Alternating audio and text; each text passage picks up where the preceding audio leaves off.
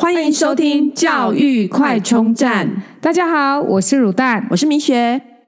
最近啊，那个韩剧《浪漫速成班》讨论的很热烈烈哦。其实。包含先前的什么《非常律师语音语》啊、《绿色妈咪会》啊、《天空城堡》，都在探讨韩国的升学压力。像那个第九集里面那个具教换客串演出的儿童解放军总司令，那因为那个涉嫌诱拐未成年小孩被逮捕，那他妈妈是个小学精英补习班的老板，那成功培育出两个哥哥都非常的优秀。就是具教换客串的这个角色呢，觉得这些小孩很可怜，被爸妈送去补习，然后都没有一个喘息的时间可以，然后想说可以让他们有一点时间可以好好的玩乐，然后里面呢就提到说这些韩国小学生每天补习，然后一待就待到晚上十点才能回家，那晚餐都是在便利商店随便解决，挑饮料呢也是找那种有咖啡因能够提神的，那但是还因为他们是小学生，还不用到非常晚，但是等到进入到国高中，这样日子只会拉很长很长这样。哎，等一下，米雪，你认真说，他们国小就补习不到十点？哎，对啊，其实台湾有一些补习不是也到九点半，回到家不是也差不多十点？然后如果还要留下来辅导，可能真的也是要这样子。天哪，哎，那我真的觉得好紧张哦，听起来很可怕哎。对啊，但是你要知道，其实这个场景真的已经真实在台湾上演了。尤其像中部的私中被立委跟教育部要求不能纸笔考试以后，取而代之的多元入学，其实小孩要参加更多的检定考试、学科竞赛、各种体育才艺比赛，这样压力根本就是往下延伸。不对啊，那个立委跟教育部。不是就是要让孩子快快乐乐、开开心心的去念国中，那怎么会因为他要用多元之后变得压力更大呢？其实这些都可以都有，就是呃可以参考，就是因为我们看看在那个嗯呃浪漫速成班里面，不是高中生因为在校成绩会影响大学入学申请，然后因为。竞争激烈，然后所以家长花招百出，这样子为了让对手落败。其实啊，台湾的学习历程根本就是参考韩国的，所以台湾这边。以后变成什么样子？看韩国就是就是这样了。那韩国是怎么样呢？韩国在第二次世界大战结束以后，其实它全国的文盲有八十八成都是文盲哦。但是它短短的几十年内呢，变成这个 OECD，就是经济合作发展组织的国家里面呢。大专学历比率最高的国家之一。另外呢，就是中学生的程度的部分啊，OECD 有一个叫做 PISA 计划，韩国每一年都是在排名前十名。我可不可以问一下，什么叫 PISA 计划？对，这个 PISA 计划呢，基本上就是衡量这个各个国家学生在三个科目——阅读、数学、呃，这个自然这三科。的里面呢，它的那个有一个类似统一的考试，然后去做排名，叫做国际学生能力评估计划。那刚刚讲的韩国都是每一届，因为它大概三年就考一次，那它韩每一届都是在前十名。那台湾呢？听起来韩国很厉害，每一届都在前十名。那我们呢？我们也补的算很凶吧？对，其实呢，台湾啊，就是呃，在。最近一次的考试，其实可以查到是二零一九年考的是二零一八年度的这个呃 PISA 哦，它的因为刚讲三个科目嘛，阅读、数学跟科学，那这三个科目呢，这各个地方排名的呢，第一名都是中国。那中国不是用整个中国来比的，它是用北京、上海、江苏、呃浙江这四个城市去参赛。然后基本上就是就是这四个很厉害的城市嘛，这样子。它不能用其他城市一起。是第一名。对，那那台湾呢，在阅读的部分，那时候呃考二零一八的这个 PISA 的部分，阅读排名第十六。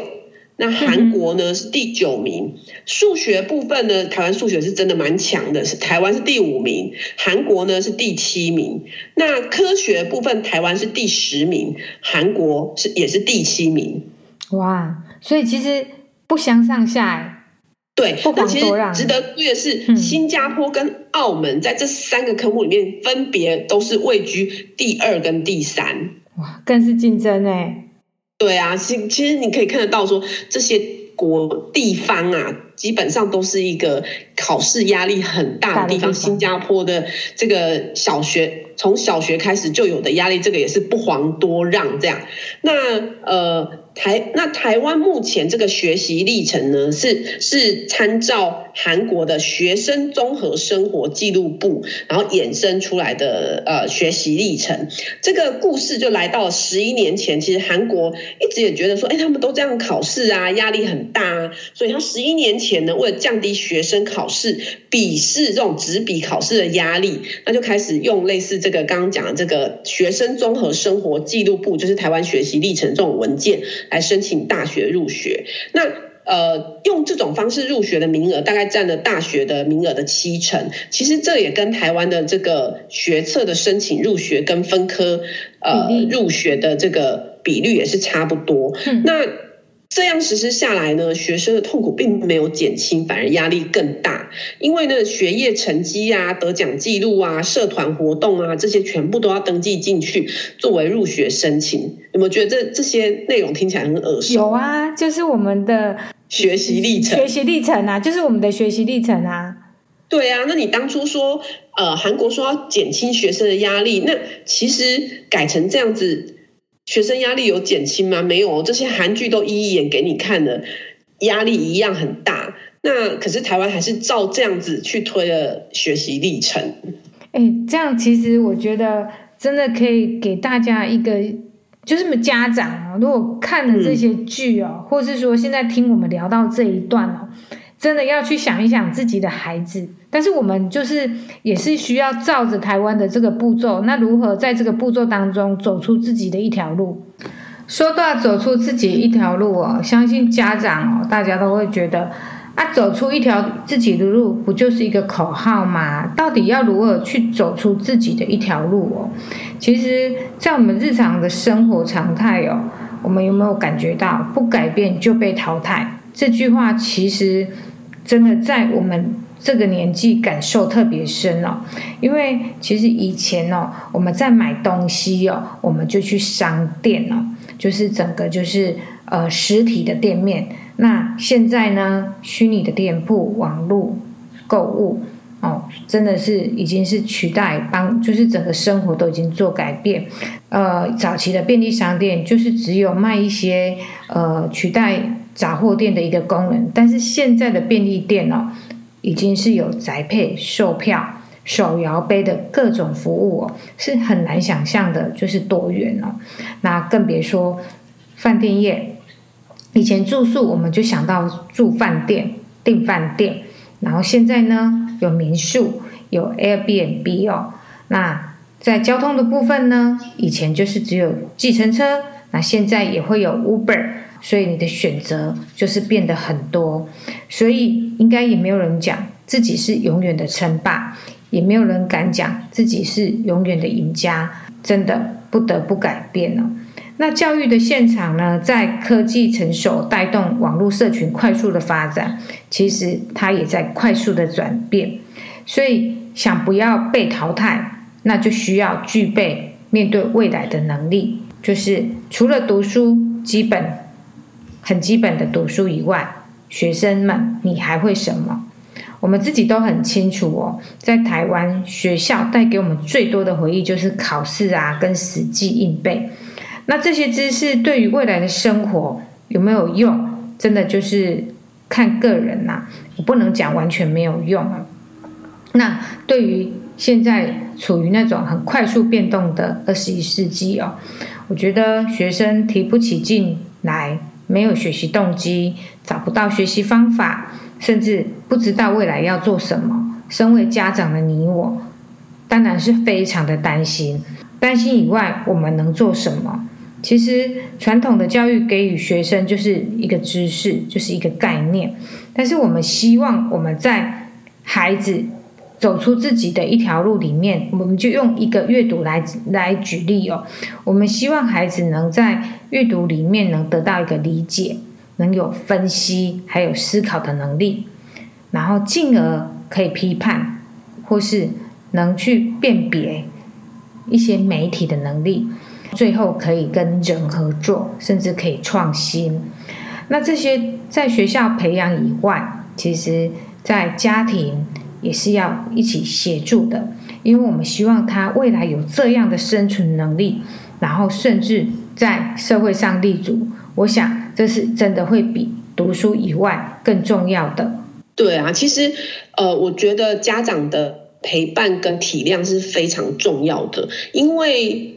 其实教育真的很不可逆，尤其教育政策，你要这些呃政治人物承认自己的错误是不可能的。所以呢，基本上你很多人讲说什么改回联考，这都不可能的事情，他都已经回去了。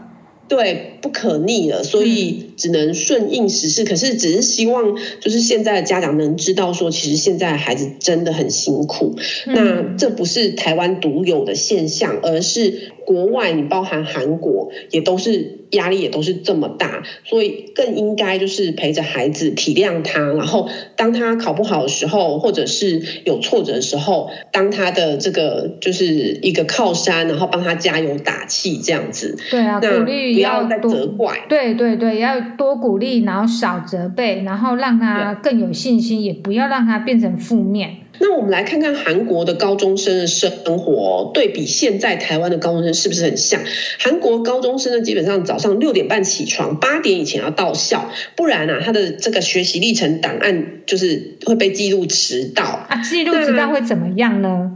就一个缺失啊。其实像台湾的这个从国中的升学哦，免试入学的比序里面就有包含奖惩的分数，就是也会有，比方说记小。警告啊，就会被扣分啊，什么呃嘉奖会可以加分之类的这样子。嗯，所以这个奖惩制度都是包含包含在整个历程里面就对了。对对对，那韩国就包含在历程里面，然后接着呢，这样一直上课上到晚上五点，那五点到六点是选修课时间。那台湾高中生也是会有选修课，然后接着呢，他们就晚自习，然后或者去接着去补习班或 K 书中心读到半夜一两点，隔天又是六点半起床开始一天这样。唉，日复一日，就这样过了三年的高中生活。对，而且他们是从国中就开始辛苦了。然后刚刚讲国小生有没有那个在语音语里面演给你看的也这么可怜这样子？那其实 OECD 的统计啊，韩国成年人在这个 OECD 国家排行里面自杀率最高，而青少年的死亡排名的第一个原因也是自杀。所以呃，韩国。才会从在十年前推出这种学习历程，想要减轻压力，但却没有。而十年后的台湾也参考了韩国政策，推了这个学习历程。那推了这个学习历程，学生压力绝对不会减轻，反而是每天战战兢兢，然后计较每一次的考试。那后来呢？韩国又在分别在二零一五年跟二零二零年全面实施从国中到高中的新课纲。啊，等一下，这不是就台湾的一零八课纲？一零八课纲，没错，就是。所以啊，这个补习文化仍旧存在啊。那学习历程。变成了军备竞赛。那教改以后的韩国呢，学生还是很辛苦。那从过去单纯准备学科，到现在要准备所有升学会采计的项目，听起来就是觉得没有更 没有减轻学生压力，就是让学生只是互相。哎，我觉得我听到一个就是学生之间的同才之间的互相竞争。哎，对啊，所以。在这个浪漫速成班里面，真的就是看到台湾的影子哦。像我看到那个补习班排队划位，就觉得好熟悉哦。有没有？你有没有觉得很熟悉？蛮想哭的。对，然后在校成绩就是什么呃，会影响入学申请，有没有？就是繁星计划什么的啊。真的都可以理解。对，真的就是看到台湾的缩影这样子。然后，所以其实呃，我觉得基本上你就。就只要是观念没有改变，像台湾如果还是不注重对记职体系里面记忆这种专业的注重的话，那你再怎么改任何课纲，改什么入学方式，学生压力绝对不会减轻。那其实还是要透过一些政策来奖励这些技职体系里面的这一些专业的技艺，这样子。像就是我们其实很早之前有讲的，像法国啊或德国啊，都会对这种技职体系，比方说专业的面包师啊，或者是呃很多专业的手工，就是这种什么呃很厉害的工艺呀、啊，然后可能甚至总统给予很多的一些呃奖励呀什么这样子。那通过这样子才能够让大家去真正能够多元的发展。读书的人可以好好读书，然后好有很有一些技艺的人可以好好发展他的技艺，包含他，比方或者是美美容美发这些呀、啊，就是。也都可以好好的去奖励，所以呃，今天我们就是从这个韩剧这个最近很夯的浪漫速成班里面，其实也告诉大家说，台湾现在的制度啊，基本上就是仿照韩国的，所以你说压力会减轻吗？没有，我们多看看韩剧就知道这些小孩压力多么大。对，然后也去真的就像我们刚刚提到的，就是要去思考怎么去帮孩子，就是走出一条属于自己的路。对对，嗯，好，那我们今天就聊到这边喽，拜拜，拜拜。如果你喜欢我们的节目，记得订阅并持续收听我们的节目，也欢迎大家到我们的粉丝专业留言与分享哦。教育快充站，下次再见喽，拜拜。